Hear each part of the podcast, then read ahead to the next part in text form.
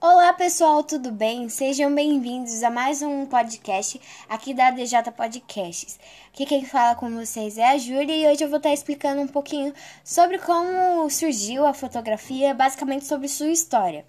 Bom, a gente pode começar explicando o termo, né? O que significa fotografia. Fotografia vem do grego e significa gravar com luz. Bom, sobre a origem da fotografia, a gente tem como data das primeiras experiências com esse termo fotografia de cerca de 350 anos antes de Cristo. Então a gente pode ver aí que é bem antigo. Bom, os primeiros experimentos que foram feitos foram sobre escurecimento do sais de prata, que era um material muito utilizado na época para registrar algumas, é, alguns acontecimentos, né? Então as pessoas utilizavam isso para recordar posteriormente aquilo que elas já tinham vivido. E conforme o tempo, as pessoas começaram a perceber, alguns estudiosos uh, químicos começaram a perceber que esses sais de prata escurecidos, eles oxidavam conforme a luz. Então, uh, não era um material que eles conseguiriam usar por muito tempo para continuar registrando uh, os momentos que eles viviam. Bom, agora a gente vai falar um pouco sobre a evolução da fotografia. Depois que as pessoas começaram a observar que os sais de prata não estavam mais funcionando, começou a, se, a surgir o papel e a caneta a fazer desenhos, né, para registrar aquilo que elas queriam. Então, na metade do século, na segunda metade do século XIX, é, as pessoas na época começaram a registrar as, os acontecimentos, até mesmo retrato de outras pessoas, no papel. E eles é, utilizavam um termo para essa ação de tirar fotografia, que é parecido com o que a gente tem hoje. Mais para a parte do, dos anos 1700 a 1800, surgiu o daguerreótipo, que era um aparelho criado pelo francês Louis Jacques Mandé Daguerre, eu acho que é assim que fala o nome dele.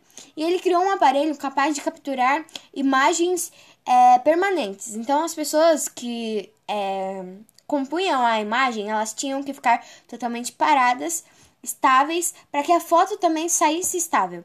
E é importante ressaltar que essa máquina, ela não conseguia é, capturar um espaço muito grande, então a fotografia saía muito pequena. Esse, é, esse aparelho era criado de caixote de madeira, basicamente, e uma lente de vidro.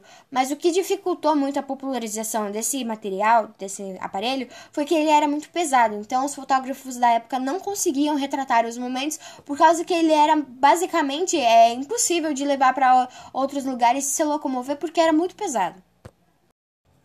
Então, depois disso, a gente ainda tem um detalhe de outras é, máquinas fotográficas, né?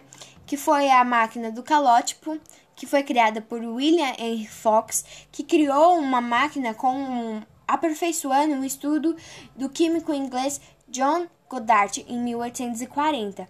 Eles tinham criado uma máquina com uma capacidade de abertura de lente maior do que a da daguerreótipo. Então elas conseguiam captar muito mais é, imagens, né, muito mais espaços do que o da daguerreótipo.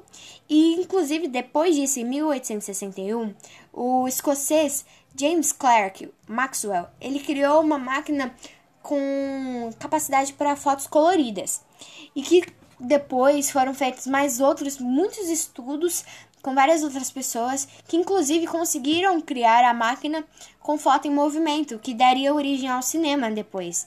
E essas fotos saíam coloridas com as lentes vermelhas e azuis que depois disso é, conseguiu uma, populariz uma popularização muito grande. As pessoas da época do século XIX gostavam muito de tirar fotos e criaram várias outras marcas, várias outras máquinas fotográficas, dando aí a origem à Kodak em 1901, a Polaroid, entre outras tantas marcas que a gente conhece hoje.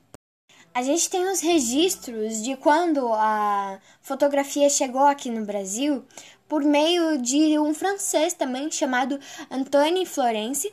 Ele chegou e trouxe a fotografia dos seus estudos europeus até Campinas, em São Paulo. E logo que chegou e começou a estudar fotografia aqui no Brasil, cantou muito a Dom Pedro II, que começou a investir em fotografias e estudos para máquinas fotográficas mais avançadas. E o que aconteceu que ele começava a tirar muitas fotos, teve até uma máquina fotográfica dele que tinha milhares de fotos, mais de 25 mil imagens.